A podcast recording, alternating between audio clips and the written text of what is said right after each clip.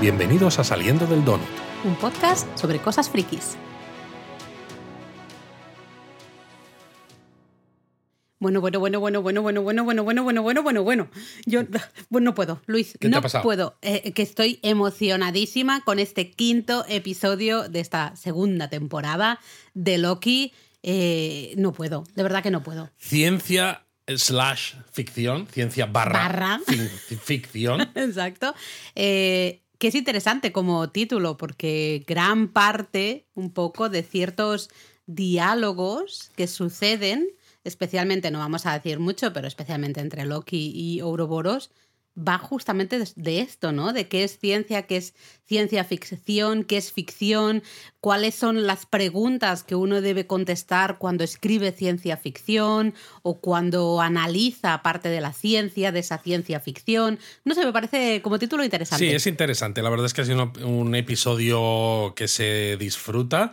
Eh, lo que pasa es que nos deja con solo uno para el final, aunque por lo que he podido ver, el último episodio va a ser de una duración bastante larga. Es decir, Más o menos todos están siendo Están siendo relativamente. todos, sí, pero están más o menos en torno a los 42 minutos si, es, si quitamos los títulos de crédito y demás. Y creo que el último va a ser de 51 minutos sin títulos de crédito, es decir, 51 minutos de, de metraje que dices, bueno, da Mm. en principio para bastante. Me está dando miedo porque yo ya llevo varias semanas diciendo que estoy súper enganchada a esta serie, muy, muy, muy emocionada con cómo está funcionando. Este episodio quinto me ha parecido espectacular, me ha encantado y ya es como cuando ves, ¿no? Gimnasia, eh, gimnasia artística y dan ahí la voltereta en el aire, ¿no? El triple mortal carpado, no sé cuántos.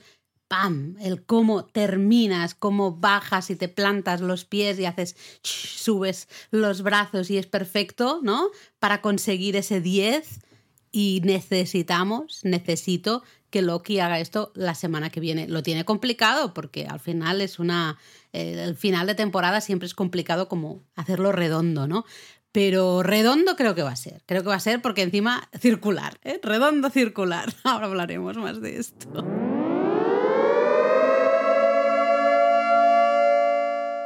Madre mía, he tenido que poner la sirena, Laura, porque... Me estaba liando ya. te ¿eh? estabas liando cosa mala. Sí, yo creo que, o sea, todo está siendo circular, ya lo hemos, no es la primera vez que lo mencionamos. Mm.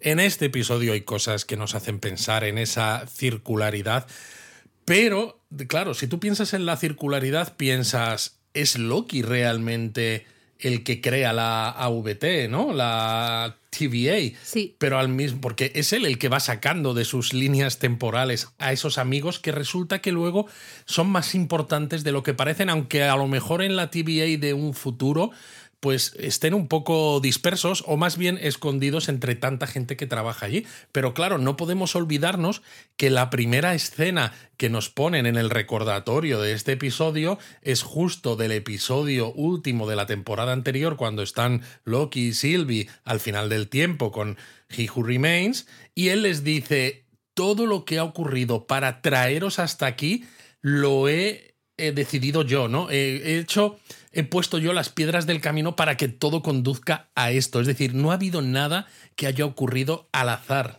Absolutamente de acuerdo. Y siempre comentamos que ese, eh, ese resumen que hacen al inicio no es, vamos a poner las imágenes que, bueno, mejor no se encajen, un poquito que hayan quedado mejor. No, no, no. O sea, siempre tiene muchísimo que ver con lo que sucede en el episodio, ya sea de una manera directa o indirecta. En este caso, indirectísima. porque Indirectísima, pero cla- para mí clarísima. Porque He Who Remains no sale en este episodio, lo cual todavía deja para mí más claro que en el sexto, último, sí que va a salir. Eh, Se va a liar, en el sexto se va a liar. Yo he de decir, antes de, si te parece, de, de hacer un poco un repaso de todo el episodio, he de decir que visualmente este episodio me ha encantado. El tema de los espaguetis, yo no sé cuál es la terminología aceptada, eh, la espaguetización de la gente en, en este episodio me ha parecido brutal.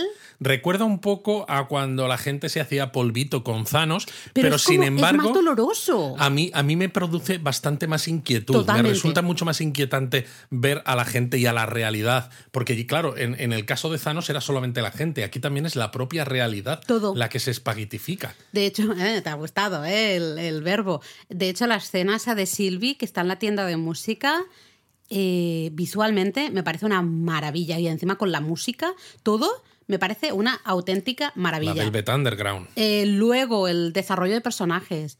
Nos ha encantado ver las vidas de estos otros personajes. Eh, por fin, yo creo que todos estamos contentos que hemos visto a Mobius en su jet ski, ¿no?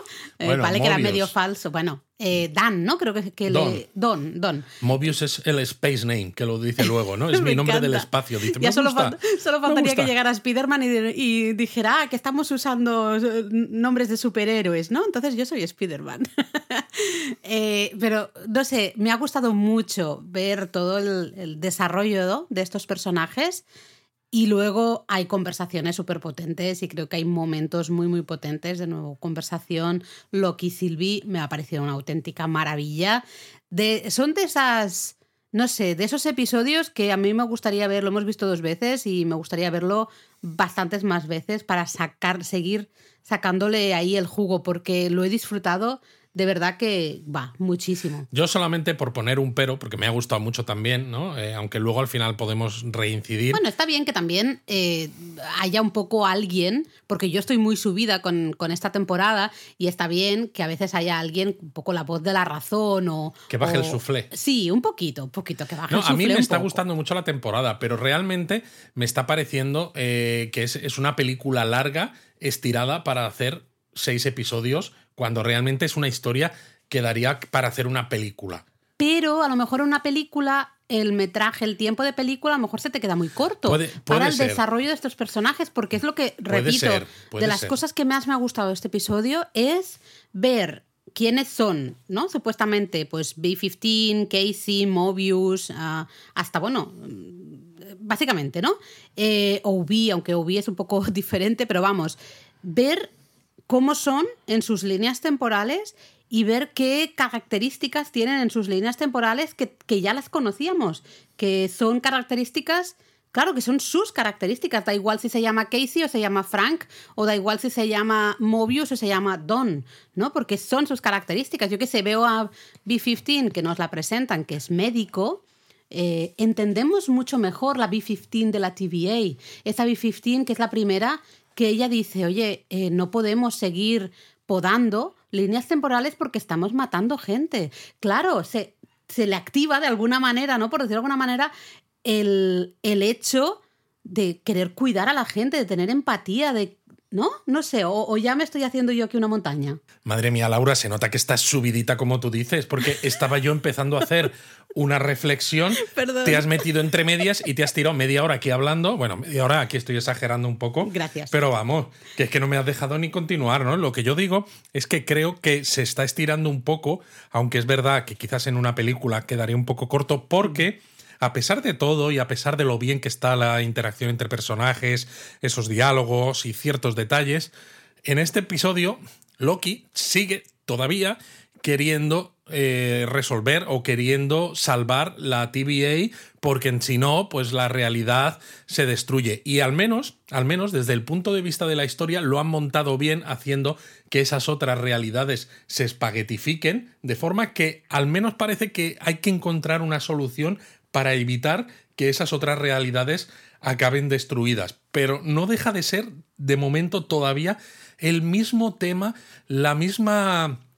no sé cómo decirlo, es el mismo objetivo que tenía el personaje de Loki en el episodio 1 sigue teniéndolo a pesar de todas las vueltas que podría haber dado, teniendo en cuenta que han pasado cinco episodios y que no han sido cortos, que han sido largos. Eh, sí, pero bueno, de, lo del tema en sí ya hemos hablado en otros donuts, no hace falta volver a hablar, pero creo que la gran diferencia en este episodio es que justamente aquí se nos, se nos hace sentir el por qué es importante o por qué Loki cree que es importante salvar la TVA. Hasta ahora estoy de acuerdo que era algo que Loki iba diciendo, hay que salvar la TVA, hay que salvar la TVA, bla, bla, bla, como un loro, ¿no? Un poco, todo el rato era exactamente lo mismo. Pero nosotros como espectadores tampoco yo al menos, a lo mejor mm, voy a hablar de mí, yo no tenía ninguna, mm, no lo sentía tan cerca de por qué hay que salvar la TVA, qué pasa si no salvamos la TVA, ¿Qué, por qué es tan grave, ¿no? ¿Por qué Loki necesita, por qué está tan metido en que tiene que salvar la TVA? Y creo que en este episodio, justamente, yo al menos como espectadora veo muchas cosas ahí respondidas, tanto en cómo se, destruyen ¿no? todas esas líneas temporales, como realmente lo que, lo que realmente tiene en su interior Loki, el por qué Loki quiere salvar la TVA de una manera egoísta.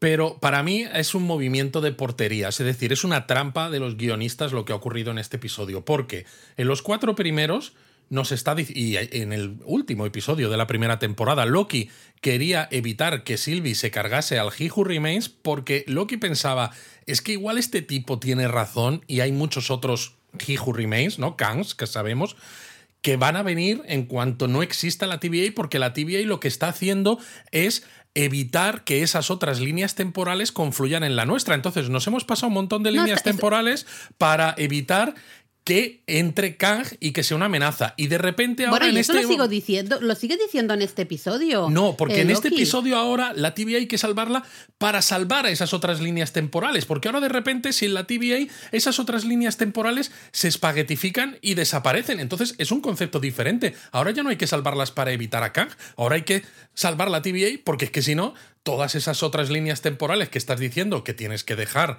que no tienes que podarlas porque te preocupa que también hay personas viviendo allí, están muriendo todos. Entonces, eh, o sea, el, motivo, la motivación para mantener la TVA es muy, diferente. Vale, pero hay un momento que creo que es en este, en este episodio, hay un momento que Loki sí dice. Eh, tenemos que salvar la TVA porque si no, lo que viene es muchísimo peor. Claro, porque piensa porque en él piensa en Khan. Y luego entonces nos dicen, ah, pues ahora resulta que ya no, ahora hay que salvar la TVA porque si no, desaparecen todas estas líneas temporales. Bueno, es el final del, episodio, no sabemos, bueno, podemos intuir qué puede pasar, pero no sabemos realmente pero qué va a pasar. Es de nuevo, es el final del episodio, pero ya lo hemos visto desde el principio, porque desde el principio ya nos han mostrado pequeños detalles de que hay cosas en las líneas temporales que desaparecen de la vista. Sí.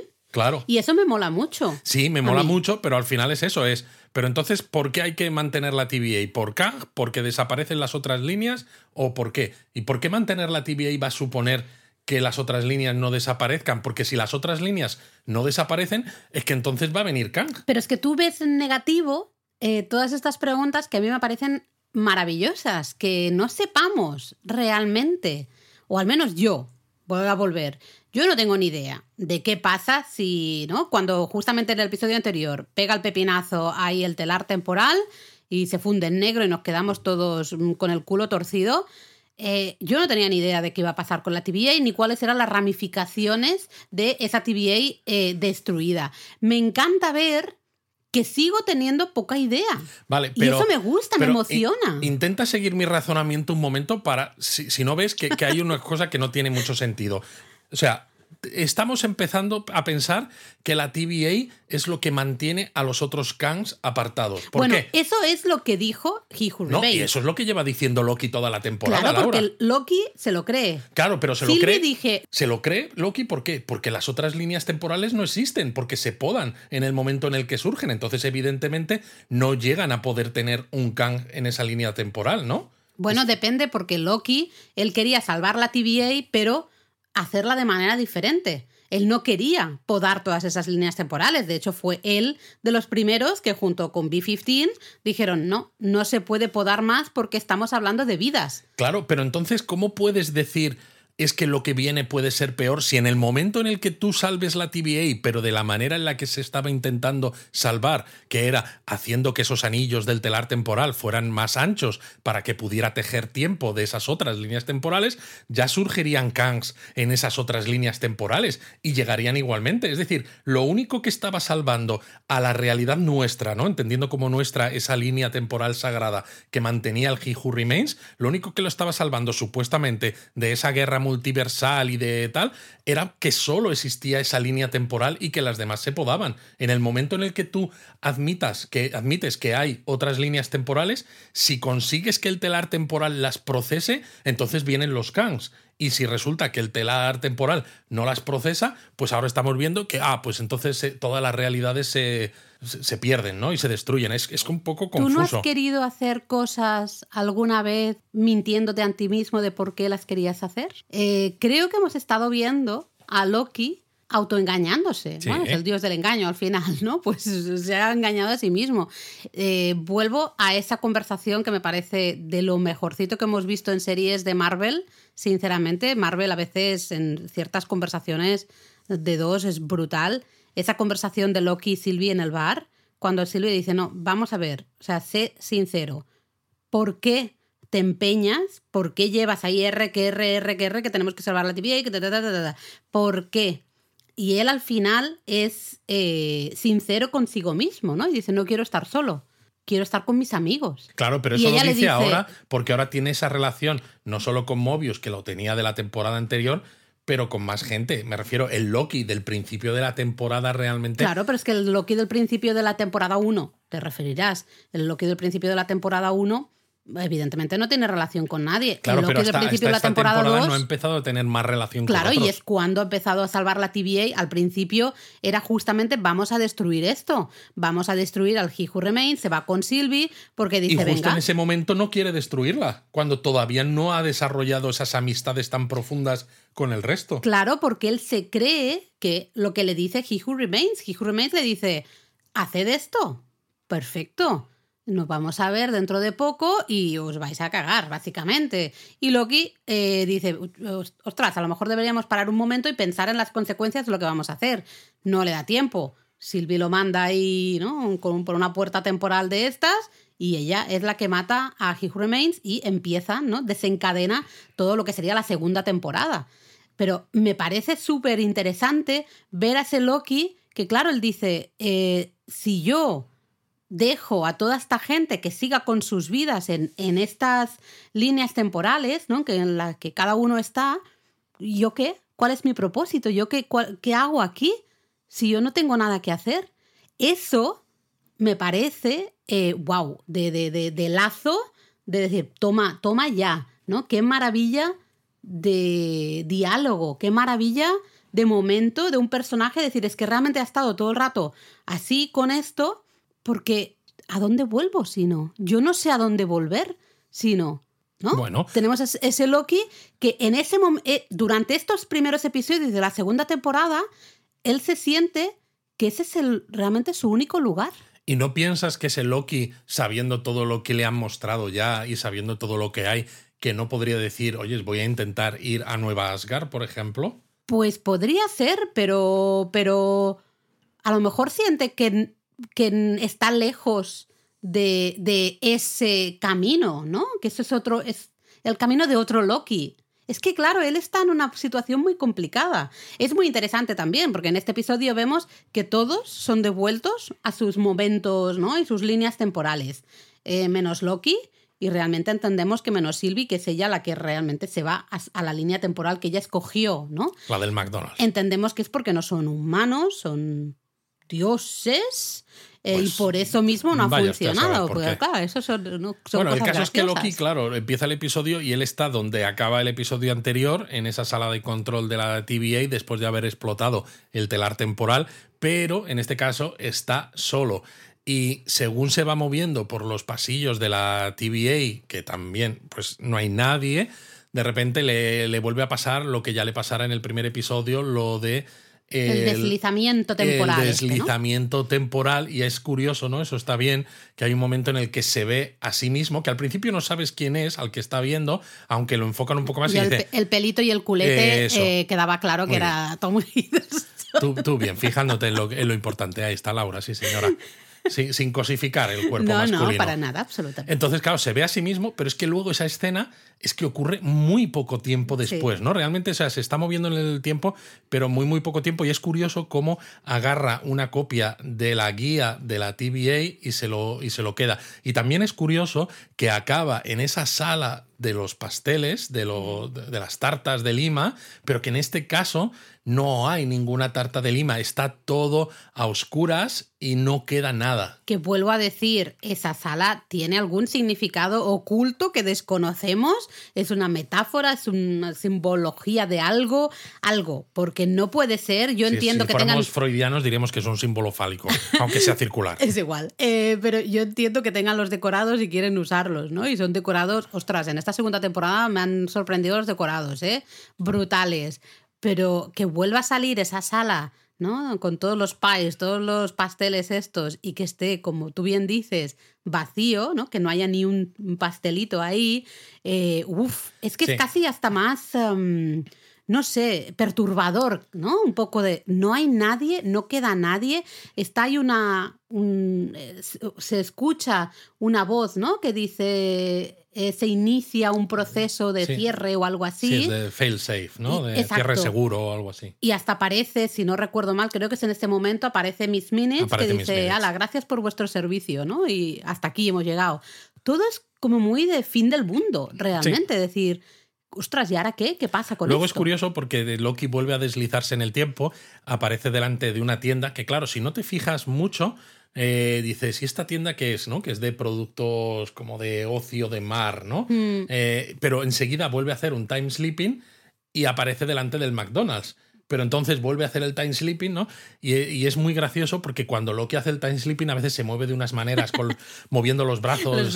y, en una de esas escenas, justo detrás, tiene como un muñeco de estos que le entra aire por debajo y, se mueve los brazos de forma loca. Y el movimiento que hace Loki justo cuando está haciendo el time sleeping eh, refleja lo que hace el muñeco detrás, ¿no? Que está hecho, claro, totalmente a propósito, pero es muy, muy gracioso. Y ahí, precisamente en esa tienda, está Don, que le vemos que parece que está subido a una moto de agua con el fondo y tal, y simplemente pues es una de las que tienen en exposición porque le está intentando vender la, moto, nunca mejor dicho, a un cliente que parece que no está muy por la labor, aunque mira qué bien que está agarrando donuts que han traído para intentar que los clientes, pues bueno, pues... Porque estaban muy buenos esos donuts, estaban muy buenos. A ver, todos los fans aquí estamos contentos. Llevamos meses, años, no sé. A ver, hubiéramos estado más contentos si hubiera salido Mobius de verdad en una moto en la playa. Pero da igual, porque tienen ahí el ventilador puesto para que se parezca que, el, que, está funcionando, ¿no? Que está en el, jet ski este, la moto de agua.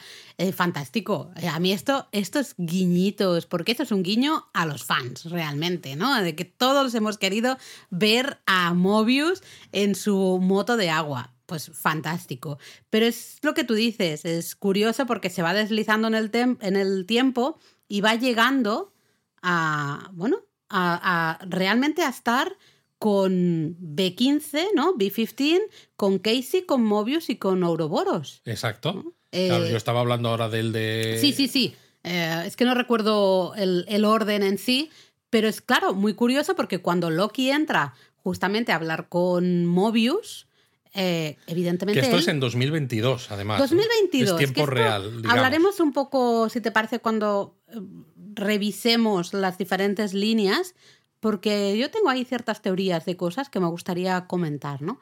Aquí, por ejemplo, no tengo mucha teoría aparte de la pandemia de 2022, pero no sé si en la línea, en, la rama de Mobius hubo pandemia o no, ¿no? Pero em, lo que quería decir es que Loki entra y evidentemente Don ¿no? no le reconoce, no sabe quién es, no le conocen de nada. Exacto, y entonces descubrimos que Don es padre soltero, tiene dos hijos, pero vive solo porque le llaman por teléfono y demás, y en ese momento pues Loki vuelve a hacer un time sleeping y luego volveremos otra vez a Don.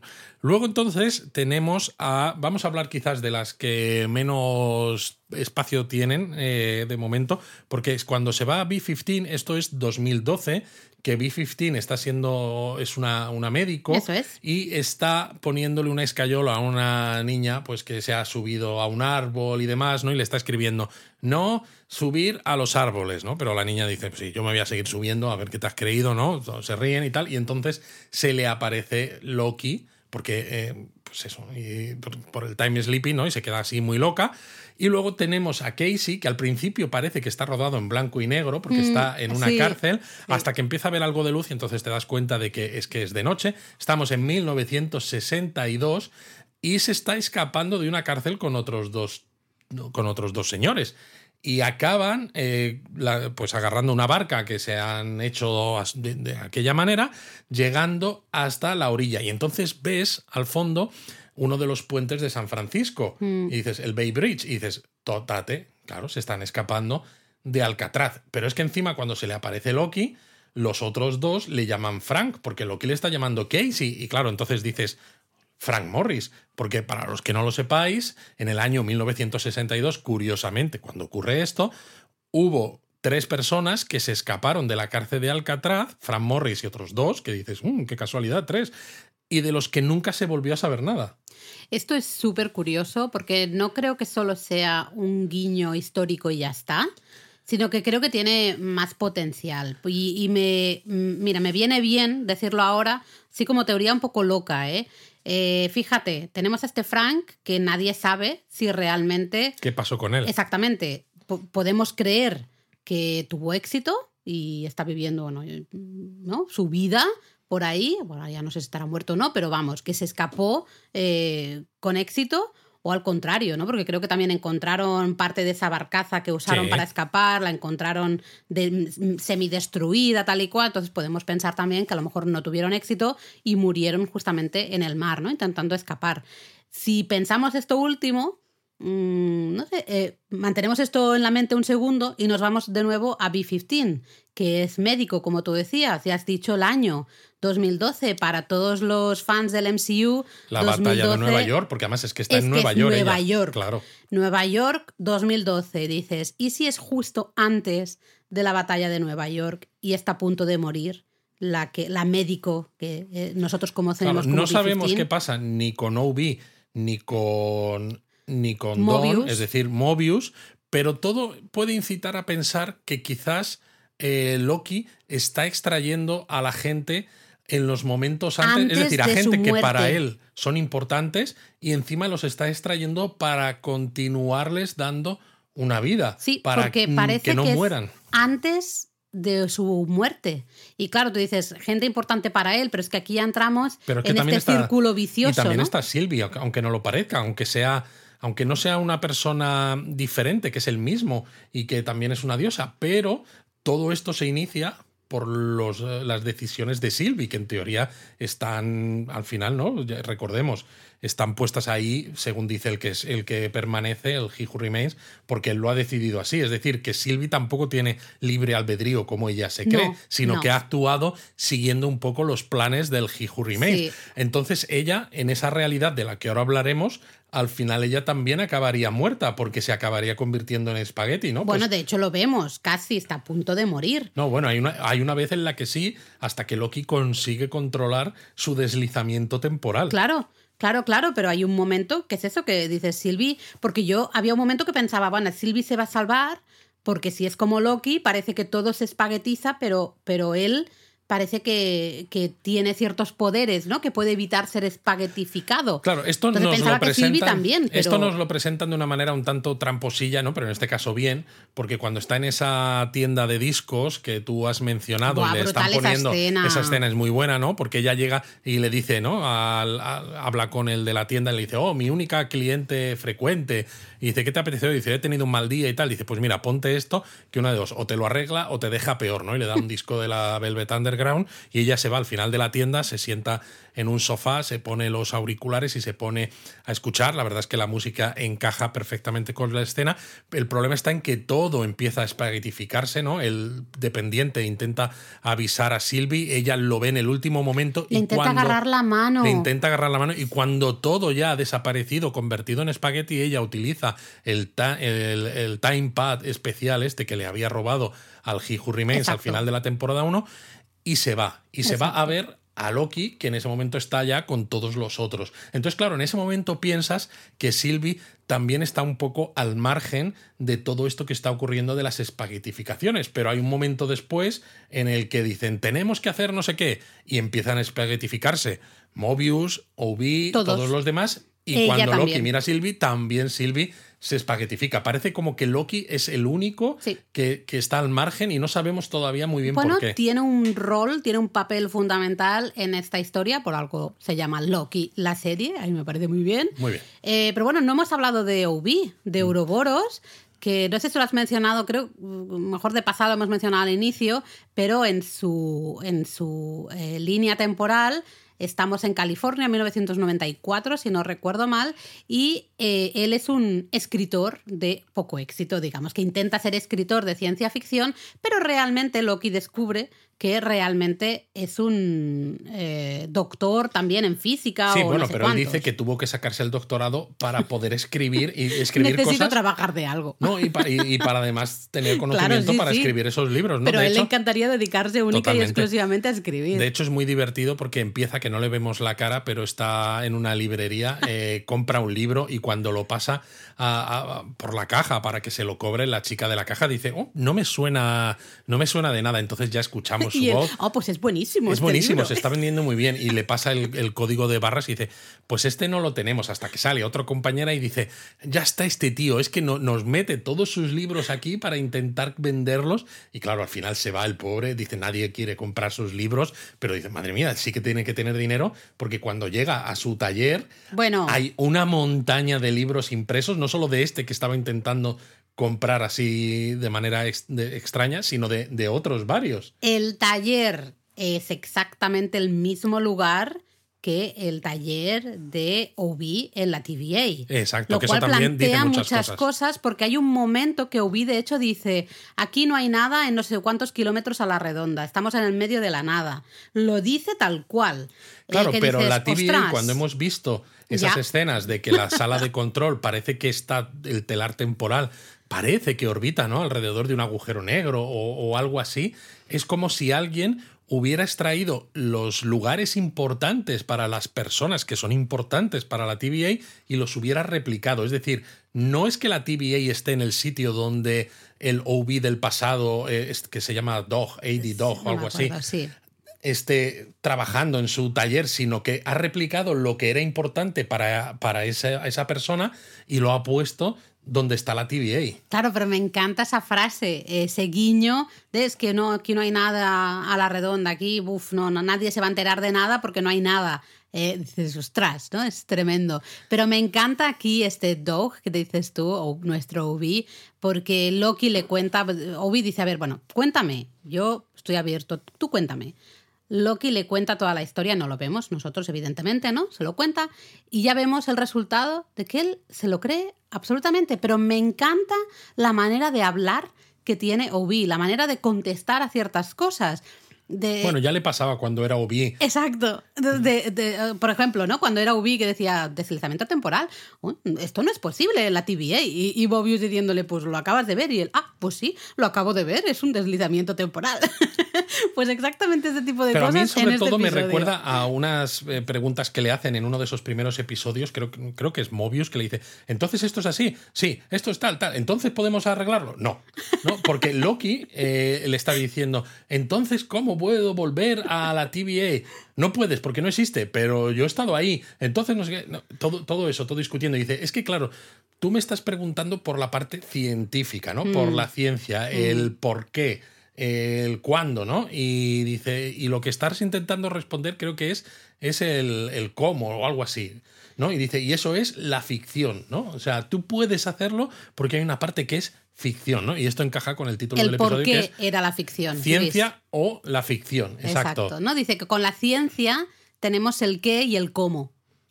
Pero con la ficción podemos conseguir la respuesta del por qué. Rellenamos ese por qué, ¿no? Y entonces, pues empiezan a ayudarle un poco, porque claro, tiene que eh, Loki controlar ese deslizamiento temporal. Claro, porque Obi es que es básico en esto, porque le dice, Loki dice que esto que me está pasando mm, es un error, ¿no? Algo está fallando. Y Obi le hace ver que no, que no es un error, que no es random, que esto no es, ala, se está deslizando por ahí por allá. No, no, dice, fíjate que has ido a parar a los momentos y lugares de la gente que es importante para ti. Totalmente. O la gente que tú estabas realmente pensando, buscando. Es que esto es muy importante. Claro. Eh, entonces, a partir de ahí, Loki, yo creo, creo que se empieza a dar cuenta de que eso del deslizamiento temporal no es eso, no es un error, no es que algo Es esté fallando. feature. Sí, exactamente. Eh, puede ser su superpoder, Es su un- nuevo superpoder. Bueno, esto también hace, da que pensar, ¿no? Porque el Prime Loki, el Loki, digamos, el que murió en.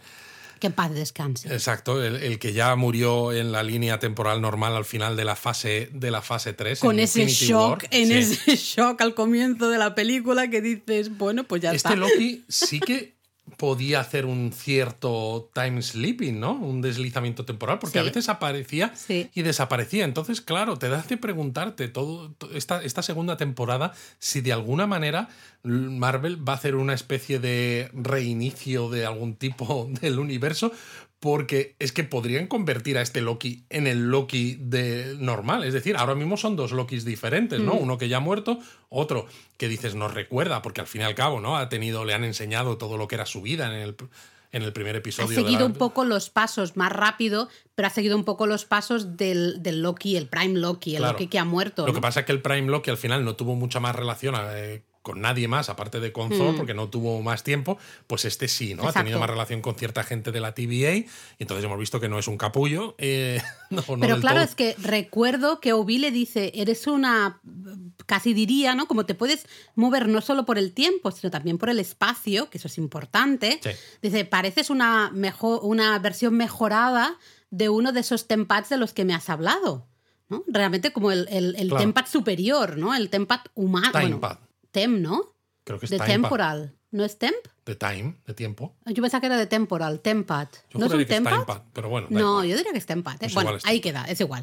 Eh, o, o Timepad o Tempad. mm, pero le dices, eres una versión mejorada. ¿no? Y eso yo creo que le hace a Loki empezar a ver, oye, voy a tomarme esta situación de manera diferente. Voy a empezar a ver si puedo manejar esto y sacarle rendimiento a, a esta nueva feature que tú has dicho, ¿no? Esta nueva característica que tengo, pues a ver de qué me sirve, cómo la. Pero es cómo la eso, a lo mejor se puede uso. convertir en el Loki Prime y entonces volvemos todos a algún momento del universo Marvel del pasado y, sin Thanos y sin no sé qué. Y dice, bueno, bueno, bueno, No, no, porque eso sería quitarle Sí. fuerza a lo que vivimos, que eso está ahí, ¿no? Sí, el caso es que, claro, le dice, bueno, necesitaríamos también, pues para arreglar esto y para que yo pueda ir a por tal, por cual, necesitaría un timepad, un timepad, eh, y dice Obi. Dice, claro, es que si tuviera más información a lo mejor podría hacerlo, pero Mm. hacerlo desde cero. Y entonces es cuando Loki se acuerda de que tiene ese libro, esa guía de la TVA. que- Escrita por Obi. escrita por Obi, la saca de la, de la gabardina, se la da y entonces, claro, pues Obi, que en ese momento todavía dice, sí, me estoy creyendo todo porque me gusta la ciencia y me gusta la ficción y la ciencia ficción, pues me lo creo, pero cuando ve el libro y ve que está escrito por él, el hombre flipa, ¿no? Hasta que hay un momento en el que Loki está con... Loki eh, eh, se desliza temporalmente justo en ese momento y, aparece. Ah, exacto, aparece en la casa de Mobius. Exacto, que está con sus hijos. Eso es, le vemos Y- ahí con sus hijos, recogiendo juguetes, los que hemos sido, los que somos padres, entendemos perfectamente esa frase que dice, lo que encuentre fuera de su sitio va a la basura. Porque eso lo, Lo hemos, dicho, todos, todos. Lo hemos todos. dicho todos. ¿no? Y claro, le empieza a contar un poco la película, eh, Loki a Mobius.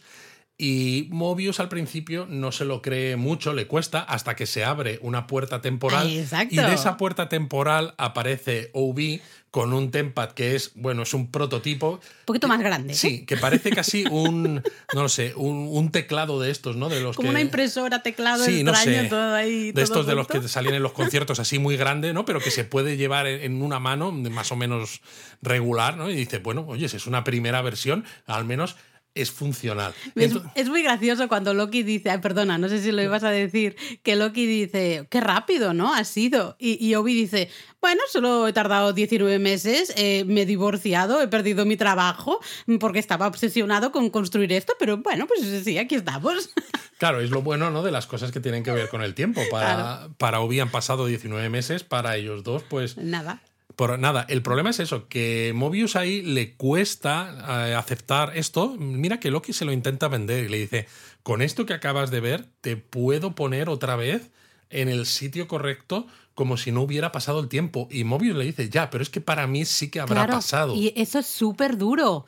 Y lo entiendo muy bien. Claro, Si ¿cómo tú- te vas a separar de tus hijos aunque sepas que vuelves al mismo momento? En- aunque, para ellos, ti, aunque para ellos no hayas desaparecido en ningún momento, tú sí, tú has estado fuera. y has estado mucho tiempo sin estar con ellos. Claro, eh, eso es brutal. Eso es brutal. Es que me parece brutal. Lo que pasa es que al final Mobius dice, yo creo que aquí tiene que ver el tema, a ver, yo tengo problemas con el con la línea del MCU. ¿Cuándo sucede el, el snap de Thanos? ¿En qué año?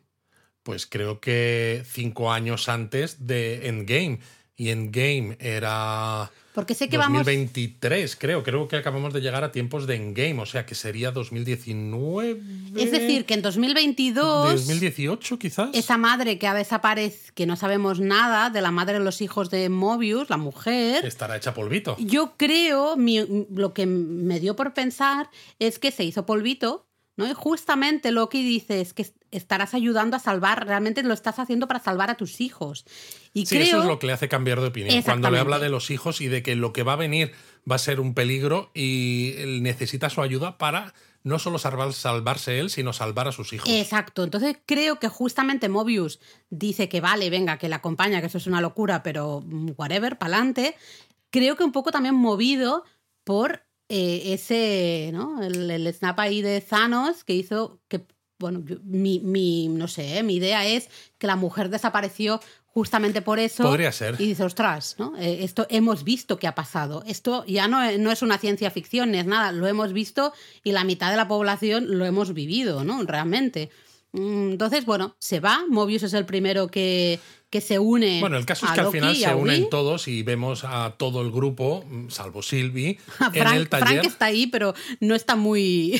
O sea, Casey, Casey quiere seguir Quiere robando robar. cosas. El caso es que están todos juntos y les dicen, bueno, pues ya estamos todos para poder leer el aura temporal de todo el grupo, que es lo que le había dicho Obi a Loki, y, y para salvar la TVA. Y dice, pero estamos ya todos. Y dice Loki, no. Y entonces se va a ver a Sylvie a esa realidad del McDonald's donde ella trabaja. Y claro, eh, empieza a hablarle como está hablando los demás de, no te vas a creer lo que te voy a contar. Sé que sonará extraño. Pero ella le dice, Loki. Y dice, ah, pero ¿sabes quién soy? Y dice, Pues claro. Pues, claro, ¿no? Es decir, que ahí ya también nos Sí. están dejando como esa duda de, vale, el Sylvie también parece que está un poco al margen, pero luego ya hemos visto que ella también puede acabar siendo espaguetis, ¿no? Como Loki. Entonces es un poco raro. El caso es que se lo lleva a... Bueno, hay un momento, perdona, en esta escena que Sylvie deja su hamburguesa y Sí. su Coca-Cola ahí encima del pickup truck este, la furgoneta que tiene, y cuando se gira porque aparece Loki, y Luego ya nosotros no ya, vemos que eso... que se empieza a hacer espaguetis. Exacto, y ella ya no, lo ve todavía, el que luego se queda mirando, diciendo, yo pensaba que había cogido algo, ¿no? Pero bueno, se van los dos, como ve que Loki está muy mm, raro, ¿no? Dice, venga, súbete y nos vamos a Te tomar invito a algo, una ¿no? copa. Vamos a tomar Y se van a un bar donde piden un chupito Un de, bourbon. Mm. de bourbon. Y entonces ahí es cuando tienen esta conversación de la que hemos hablado antes. Eh, Loki le dice a Sylvie que ella es egoísta, Mm. ¿no? Porque claro, ella solo quiere tener esa vida. Y de hecho, Sylvie le dice, claro que quiero una vida, quiero vivir. ¿Y Le qué hay de malo, no? En ¿qué- querer qué hay una de malo vida. en eso, no? Claro. Y dice, es que si tú sacas a Mobius de su tiempo, es que le estás, evi- estás evitando que él pueda hacer su vida. De hecho, le estás robando. Le estás robando vida, ese Le estás tiempo, ¿no? alejando de sus hijos, le estás robando. de Claro, y entonces vida. es cuando le pregunta a Loki que por qué está haciendo esto, ¿no? Que le cuesta tres veces decirlo, ¿no? Y Silvia le va diciendo, venga, inténtalo una vez más hasta- que él reconoce que lo hace porque no quiere quedarse solo y quiere que tener a sus amigos de vuelta, ¿no? Claro, Es- y La amistad es importante para él. Y además dice, ¿no? Justamente lo que hemos dicho antes. eh, todos tienen un propósito, todos tienen un lugar, creo que dice, pero ¿cuál es mi lugar? Claro, Él él no está absolutamente fuera de lugar. Lo que pasa es que la conversación con Sylvie le hace ver que quizás ella tiene razón y Mm. por más que él se empeñe, pues tiene que permitir que sus amigos estén es. en sus tiempos. Entonces vuelve a, a ese momento donde están todos juntos en el taller de. Obi y dicen, no, pues mira, no hay nada que hacer porque tenéis que estar vosotros donde, en vuestras líneas. Olvidaros de todo esto. Entonces pasa lo de Sylvie, ¿no? Que desaparece su realidad y entra por una puerta temporal y en ese momento dice Sylvie, no, esto no tiene solución, tenemos que ponernos a trabajar juntos, que dices, vale, parece que la cosa ya avanza, pero claro, ya llevamos casi todo el, el episodio. Y entonces es cuando dicen, tenemos que utilizar el tempad este para leer el aura temporal de todo el grupo y cuando se giran, el tempad no está ahí. ¿Y qué, qué, qué pasa? Pues todos miramos a Frank A o Frank Casey, Casey. que es un ladrón que por eso estaba en Alcatraz y dice, tío, o Oye, que yo no he sido, ¿eh? luego roba todo lo que quieras, pero ahora mismo dice, eh, que yo no he sido.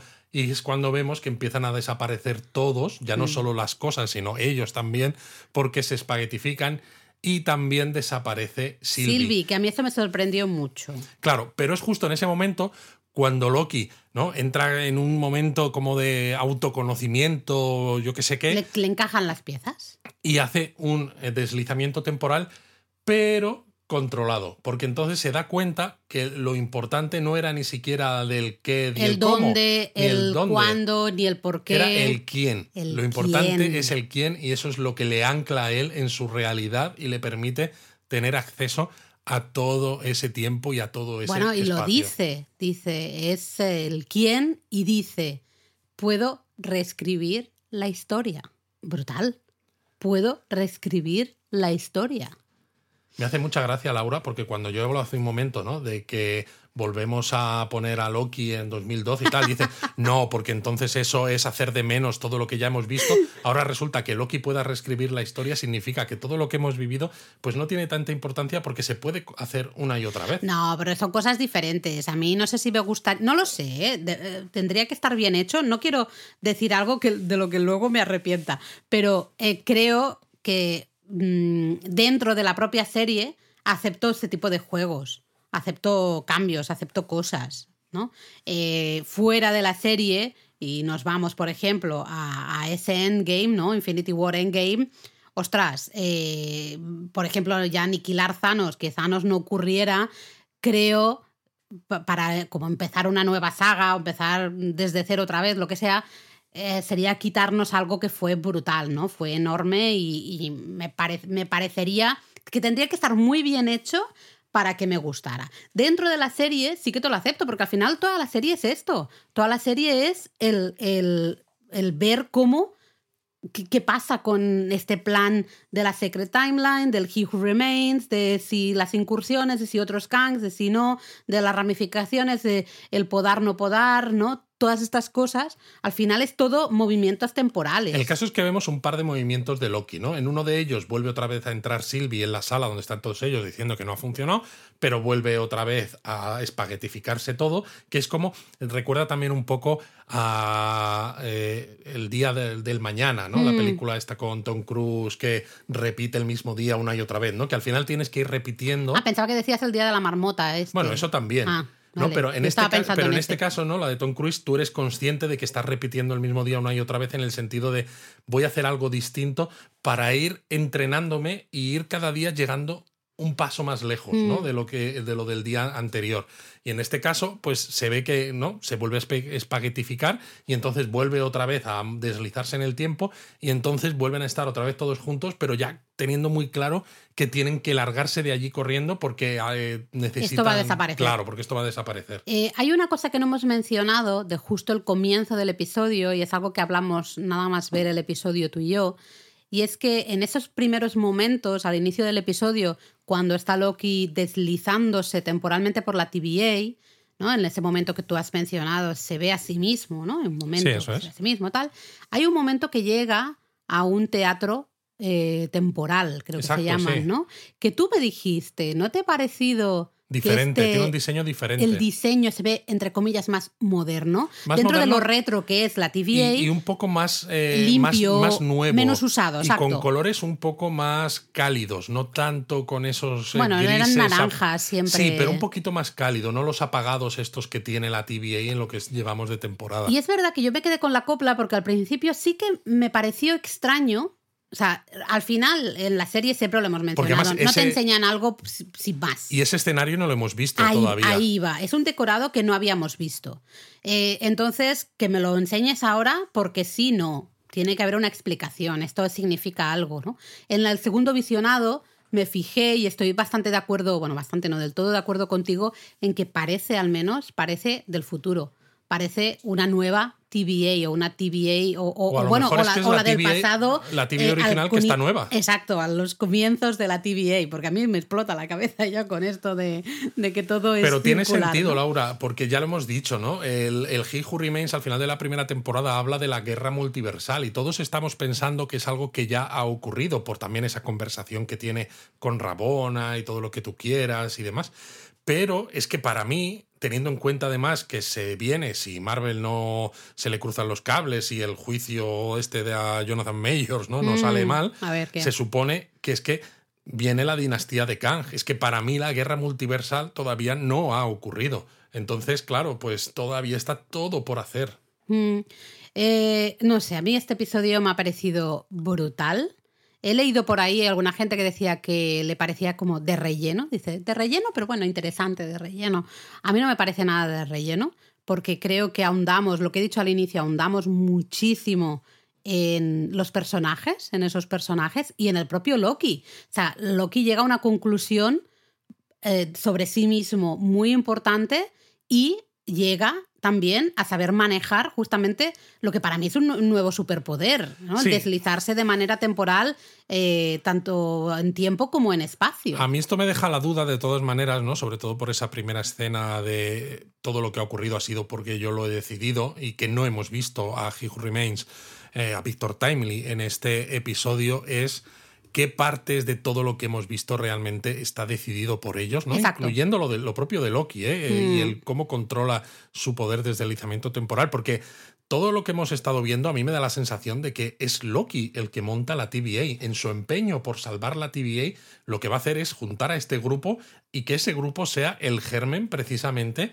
de la TVA, que entonces será una TVA súper nueva, luego se enfrentarán ¿no? a esta guerra multiversal y ocurrirá todo lo que hemos visto hasta llegar al final del tiempo, donde pues Sylvie volverá a matar a He Who Remains y volverá todo a empezar. Pero si todo lo pone eh, He Who Remains en, el, eh, en marcha y si además las estatuas iniciales que había en esa TVA eran de Kang hmm. y las caras que había en ese mural en la War Room, la sala de guerra, eran también de Kang, tiene que tener un poco más de impacto Khan. O sea, no puede ser solamente Loki el que monta todo esto, que es lo que parece que nos están indicando, sino que de alguna manera tiene que, tiene que haber más mano que se vea de, ese, personaje. El tema es que también leí en Reddit, esto solo no he podido leer mucho, pero una cosa que sí que leí es que en los cómics Loki ha recibido muchos mm, títulos, ¿no? El, dios del engaño es el más común y el que usamos también siempre nosotros, ¿no? También el un poco el, que engaña de Asgard o no sé, no, me acuerdo, el, señor de las mentiras, creo también.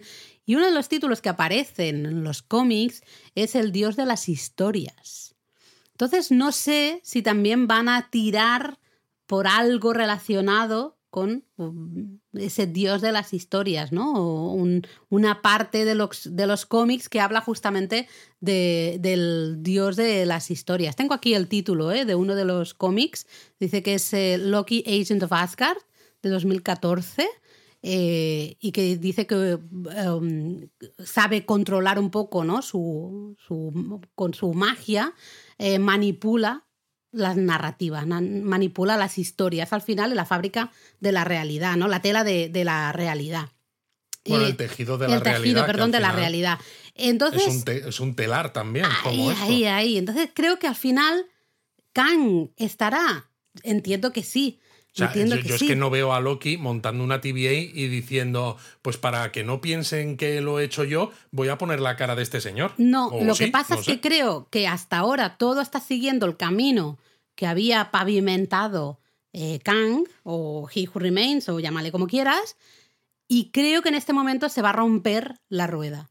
Puede ser que Loki, justamente porque es quizá el momento de romper la rueda, de romper ese círculo vicioso y que sea Loki el que pueda reescribir justamente esa historia y no seguir con la creación tal cual de la TVA, con las imágenes de Kang, controlado por Kang, que luego va a llevar a la guerra multiversal, que no sé cuántos... Pues no fíjate, lo sé, no fíjate lo sé. que tal como se están poniendo las cosas, yo creo que es al contrario. O sea, que el final tiene que ser como que todo lo que ha ocurrido al final estaba preescrito y que no han tenido absolutamente nada de libre albedrío. Claro, pero puede ser que en algún momento pues no pueda creo. romper esa rueda. Pues no lo creo, porque si Loki rompe, entonces no ocurren las cosas que Kang quiere. Porque fíjate, Loki, ¿qué es lo que quiere? Loki quiere salvar la TVA y que no se destruyan esas otras realidades. Si esas otras realidades se destruyen, no va a haber guerra multiversal, porque nunca va a haber esos otros Kangs. Entonces, la guerra multiversal que sabemos que ocurre y que sabemos que la gana Kang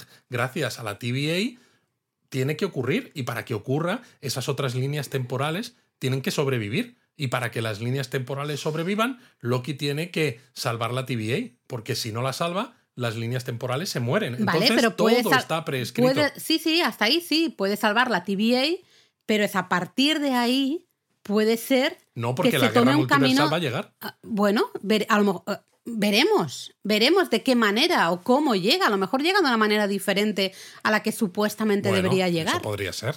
¿No? No sé, yo mm, me ha dado por pensar un poco por ahí a partir de esto de que él, además él lo dice, ¿no? Puedo reescribir la historia.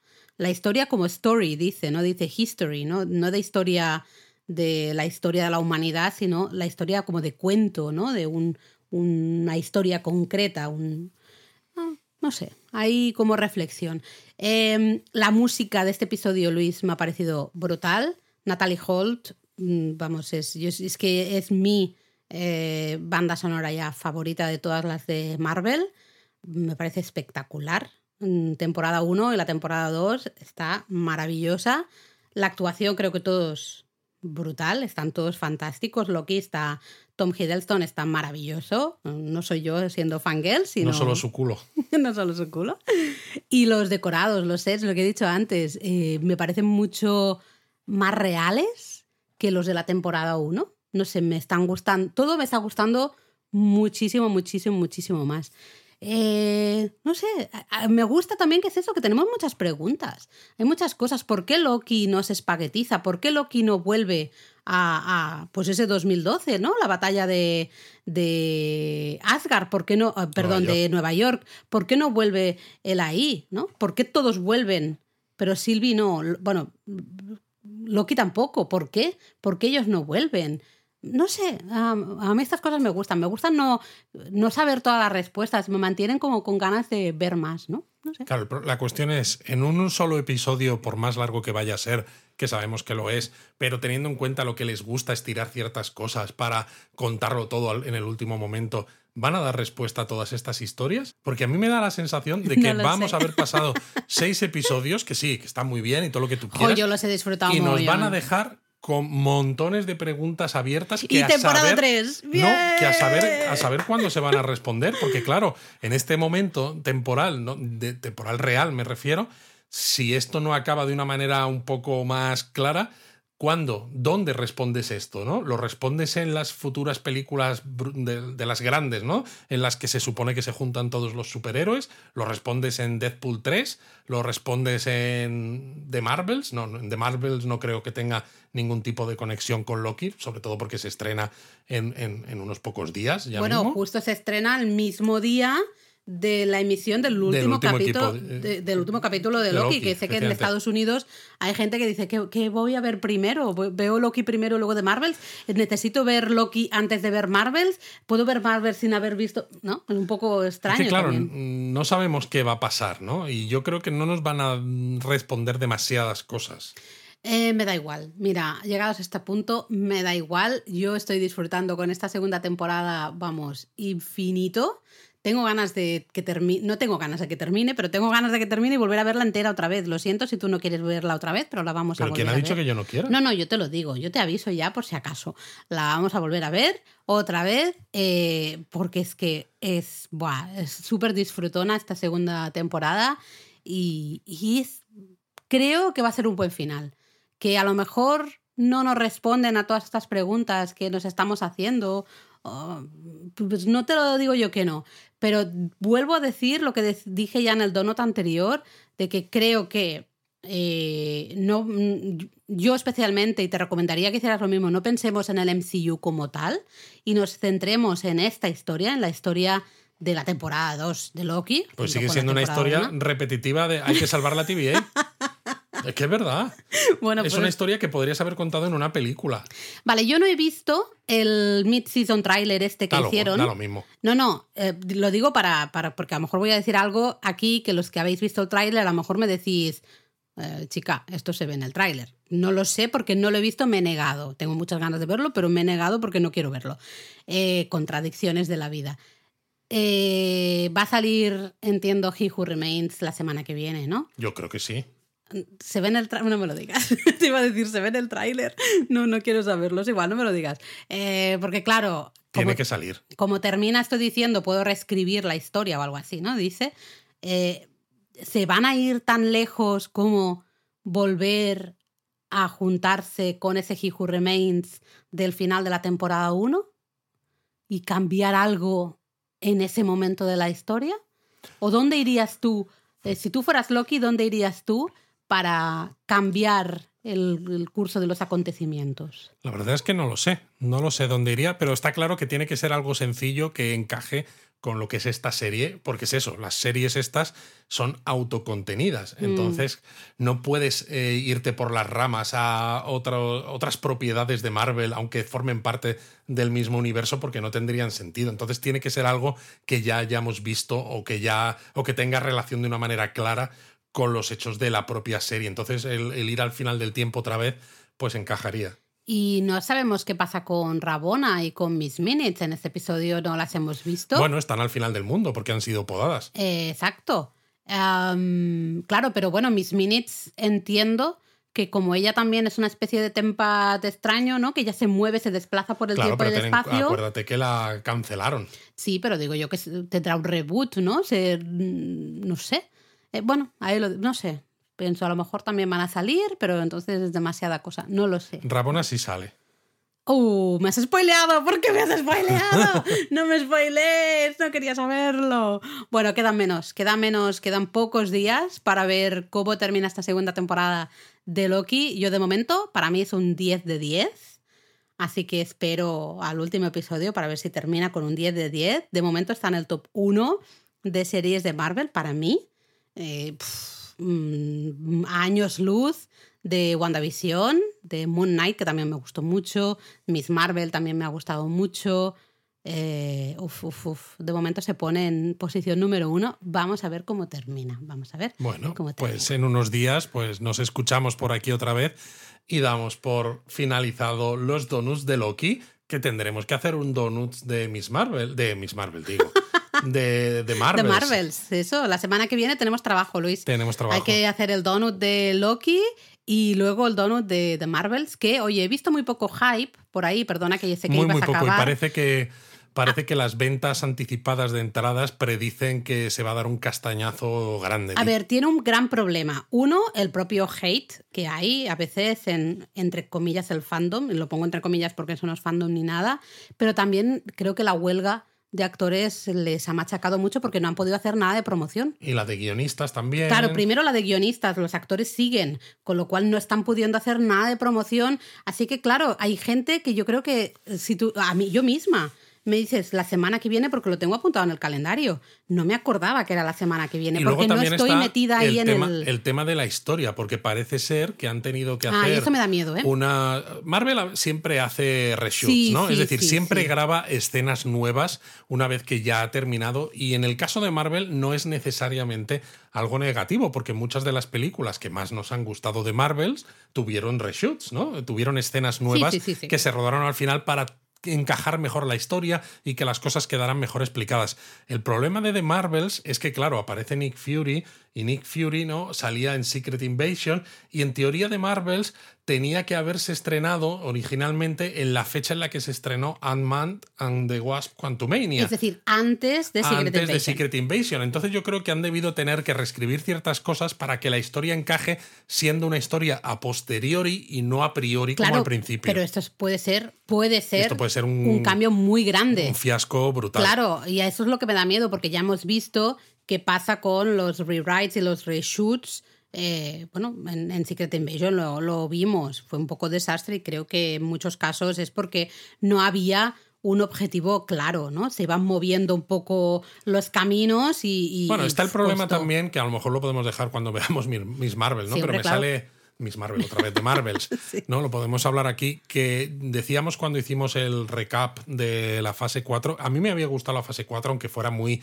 dispersa, precisamente porque me gusta Marvel y me gusta que haya muchas cosas, ¿no? Muchas más de las que había cuando empezó la fase 1. El problema también está en que, claro, si ahora ya estamos en la fase 5, sabemos que de alguna manera tenemos que ir convergiendo hacia esa fase 6 en la que hay esas dos películas de Vengadores que van a ser pues la hostia y demás. Y de hecho, pues hemos tenido eso, al He Who Remains al final de Loki 1, hemos tenido a Kang en Ant-Man, que es cuando empezó la fase 5, estamos teniendo a Victor Timely aquí en Loki 2. Entonces, de alguna manera, las cosas van a tener que converger y si las películas y todo esto, como ahora hay tanta producción de Marvel a tantos niveles, cuando no convergen o no se une mucho, pues la gente al final acaba un poco un poco diciendo mm, qué está pasando, ¿no? Y quizá por eso también ha sido lo, el anuncio con el tráiler de Echo, la serie que es el mm, spin-off de Hawkeye, que sale esta chica, ¿no? Que tiene la. que es sordomuda y que tiene una pierna ortopédica. Eh, que realmente el, director de. uno de los directores de Marvel, eh, de Marvel Studios, eh, dijo que era la primera serie que iba a estar como en una especie de sello Marvel Spotlight, creo que lo llamaban, que iban a ser de series que tuvieran importancia a nivel de barrio, en cierto modo. Es decir, no tanto a nivel de universo cinematográfico, sin tanta conexión con esas grandes historias que conectan ya no solo la Tierra, sino toda la galaxia y el, universo cinematográfico en conjunto, sino cosas que tengan importancia a nivel local. Que, está bien también, porque así puedes disfrutar la serie eh, por sí sola. Es lo que te va a decir. Creo que está bien porque hay gente, no hablo por ti, ¿eh? hay gente, eh, lo veo en Reddit, que se ofusca. Ah, Moon Knight, es que Moon Knight no tiene nada que ver, solo hay un momento que algo, pero ya ves tú, no, está fuera. Eh, vale, o sea, no todo tiene que estar relacionado con algo que va a pasar dentro de un año, de dos años o de tres años. Claro, pero a mí, por ejemplo, Moon Knight me gustó, ¿no? y había como tres momentos eh, que, había un guiño, ¿no? Y simplemente un póster. Y, y sinceramente creo que se pusieron para que la gente no dijera que estaba absolutamente fuera del MCU. Puede ser. A mí mi principal problema con Loki, que es que, a ver, no es que tenga un problema, porque me está gustando la serie y parece que lo tengo que repetir siempre, porque tú a veces haces, haces ver que no me está gustando, ¿no? Como cuando dices, la vamos a ver aunque tú no quieras, y es como, pero si me está gustando.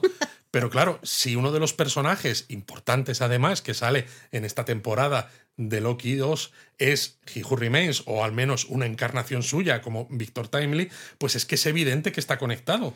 Eh, sí, claro, pero puede ser que esté menos conectado de lo que pensamos, o puede ser que las repercusiones sean menores de, los, de lo que pensamos. Y, yo lo que digo es. Repercusiones, vamos a tener una guerra multiversal, vamos a tener. Bueno, pero veremos, veremos cómo se llega a esa guerra multiversal. Pero eh, tal como está planteada la historia de Loki 2, es que tiene conexión, lo quieras o no. Sí, sí, sí, a mí me está bien. Ah, yo lo que digo es disfrutar. Aquí venimos a disfrutar. Yo para ver series. Si a mí una serie no me gusta, la dejo. La dejo. Secret Invasion no la dejé ¿por qué? porque dije, bueno, voy a ir, me gustaban cosas, ¿no? De ciertos diálogos y demás, y al final fue cuando dije, pues no me ha gustado en general, ¿no? Creo que hubo cosas muy mejorables, cosas muy buenas, pero cosas muy, muy, muy mejorables y es una serie que mucho interés en volver a verla, sinceramente, no tengo, ¿no? Como otras series que sí que dices de vez en cuando te puede apetecer volver a ver Moon Knight o volver a ver WandaVision o, o hasta... Em, el buen horro, eh, el, nuevo Capitán América y el otro. Eh, es que no me sale, me sale Loki ahora todo el rato, como estoy aquí pensando en Tom Hiddleston. Es que tú tienes mucho buen horror ahora. el soldado de invierno, esto que no me salía. Em, ¿Qué quería decir, Luis? Se me ha ido un poco la, la Ah, eso. Pero creo que tenemos que disfrutar de las cosas ya está, disfrutarlas. Y si algo no te gusta, no te llena, bueno, pues no pasa nada, dices, pues no me ha gustado, o lo abandonas, si realmente no te gusta para nada, pues abandonas la serie. Y otra cosa, hay un montón de series, hay un montón de contenido en el mundo, pues no perdamos el tiempo, ¿no? Nosotros tampoco. Eh, hay series fuera de, Marvel, me refiero, pero hay series que a veces empezamos y ahí se quedan, nunca las terminamos porque no nos enganchan, por lo que sea, no pasa nada, ya está. En el caso del, del MCU, yo creo que es bueno disfrutar de la serie primero, o de la película primero como, como algo concreto, y luego ya buscaremos esas conexiones y si tienen, importancia. A ver, o no. los cómics esto ya lo hacen, porque claro, en los cómics tú tienes los crossovers eh, o los eventos multitudinarios donde realmente todo está conectado.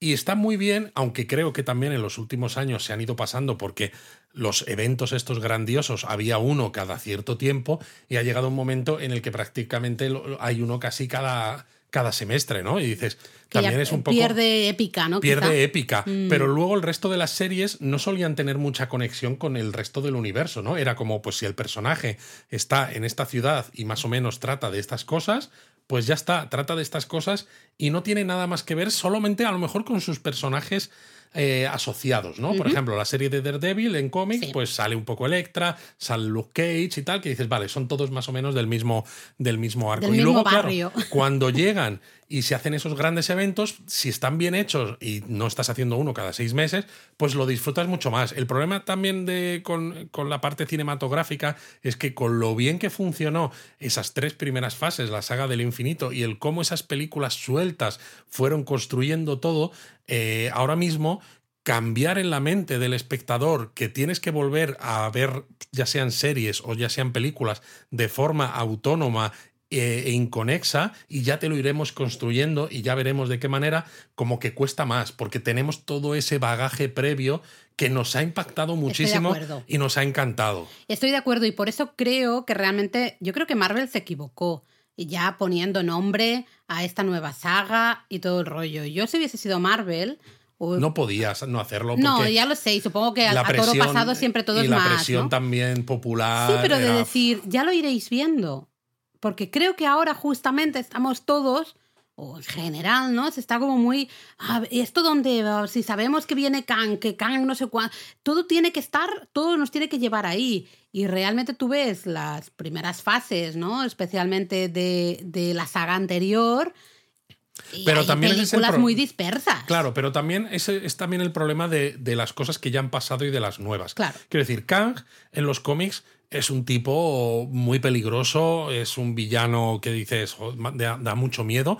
Si a lo mejor en lugar de Thanos hubieras puesto a Kang, podías haberlo puesto como se puso a Thanos, es decir, haberlo puesto en un par o tres de escenas postcréditos que no tenía mucha presencia, pero simplemente iba generando esas ganas, ¿no? Mm. Eh, y luego haber hecho pues esas dos últimas películas de Vengadores, Infinity War y Endgame, donde pues todo se lía y ese personaje, Kang, en este caso, hubiera tenido un papel importante.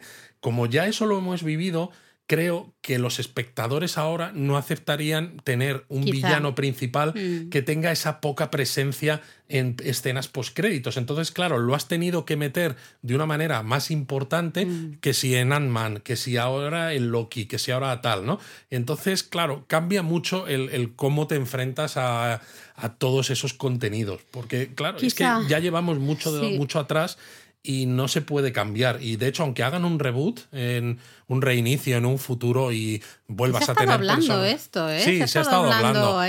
bueno, la idea que se, que se habla ¿no? es que tras eh, Avengers eh, Secret Wars, que será un soft reboot, ¿no? Un reinicio suave, porque como se supone que se van a juntar Vengadores no solo de la línea temporal normal, sino de todas las líneas temporales, que es la excusa para tener, por ejemplo, que si los Cuatro Fantásticos, que si los mutantes, que si no sé qué, pues dices, pues podemos volver a contar las historias casi desde el principio. El problema está en que a lo mejor haces ese reboot y puedes volver a contar historias de Iron Man o de Capitán América con otros actores o con otras, eh, ¿sabes? pero eh, los espectadores seguirán siendo los mismos. O sea, tendrá que pasar mucho tiempo, creo yo, para que haya una nueva generación que no haya visto y que todo lo de Marvel que se hizo ¿no? en los últimos años le resulte ajeno para que le pueda volver a sorprender de la misma manera. Hay una generación que somos los impactados eh, por Infinity War Endgame, hasta que esta generación, ¿no? que somos nosotros y mucho, gente también mayor y gente más joven, ¿eh? muchos, muchos años ahí, eh, pero es gente que vivimos eso en el cine. eh, yo creo que fue un momento cultural, histórico, Sí, sinceramente sí lo- lo, sí lo digo. fue. En- yo no he vivido nada igual y no creo que viva nada igual en ya lo que me queda de vida, ¿no? Sinceramente. Entonces creo que hasta que nosotros no desaparezcamos, nos hagamos O- polvito. O, o nos hagamos lo suficientemente mayores como para que ya este tipo de cosas ya nos den No, un porque poco yo voy a seguir siendo fan de Marvel, tenga 80 años o tenga 85, me da igual, seguiré aquí grabando donuts, eso lo tengo clarísimo. Yo no sé, porque yo si tengo 80 años y pienso que ya no me van a quedar muchos por delante, digo, prefiero perderme lo que haya de Marvel a no quedarme a medias. Como me dejes a medias, hijos de puta, o sea, me cago en la leche. O sea, prefiero no empezar. Bueno, pues ala, ahí tenemos la reflexión final. Yo me voy a poner la banda sonora de Loki un ratito, que oye, ya está la, la- la banda sonora de los tres primeros episodios, ya la tenéis en Spotify. Está ahí el ragtime este de, de Marvel, bueno. piano este del western. Así que con ganas de que llegue el viernes aquí para escuchar el próximo, el último de Loki. Os queremos, Queremos 3000. 3000.